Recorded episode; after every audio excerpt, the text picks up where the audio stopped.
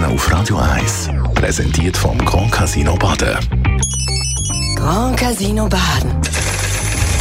Baden im Glück. Markus, was beschäftigt dich? Vor rund vier Jahren hat Covid Pandemie ihren Anfang genommen. Was seither geblieben ist, ist das Homeoffice. In vielen Büroberufen wird nach wie vor zu einem grossen Teil von die aus geschafft. Das liegt wohl daran, dass einerseits neue Gewohnheiten schwierig wieder zu ändern sind und andererseits, weil zumindest anfänglich viele Beschäftigte und Unternehmen das Homeoffice generell für eine gute Sache gehalten haben. Der Ruf macht es noch schwieriger, Gewohnheiten, die viele Liebe bekommen haben, wieder zu ändern. Aber ist der gute Ruf auch berechtigt? Ich halte mich da als Konvertit. Anfänglich bin ich ein begeisterter Anhänger vom Arbeiten von die aus. Heute überwiegt bei mir die Skepsis.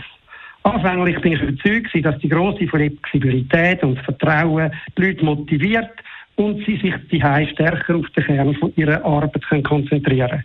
Sorgen vor der Faulheit der Leute habe ich damals für übertrieben gehalten. Schließlich gibt es im Büro immer Sättige, die sich mehr oder weniger geschickt und die Arbeit drucken. Vorher habe ich noch eher drin gesehen, dass die Leute zu viel arbeiten, weil sich Arbeit und Privatleben schlechter trennen lassen. Beziehungen innerhalb von einem Team und eine gelebte Unternehmenskultur sind aber immer wichtig geblieben.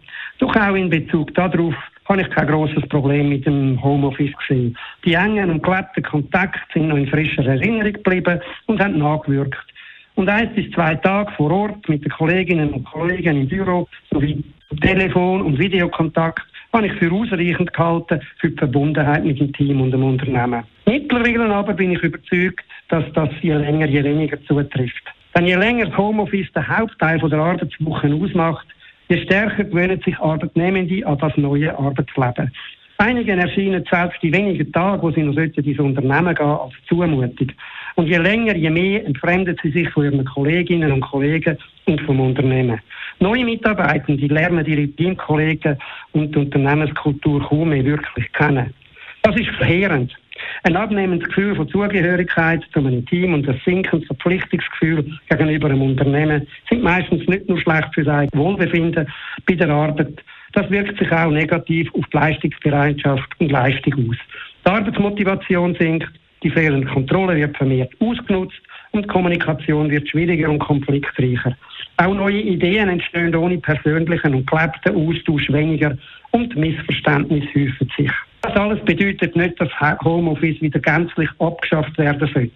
Aber es sollte den geringeren Teil der Arbeitszeit ausmachen. Drei bis vier Tage im Office und eine die sind die bessere Lösung als umgekehrt drei bis vier Tage die Die Morgenkolumne auf Radio 1.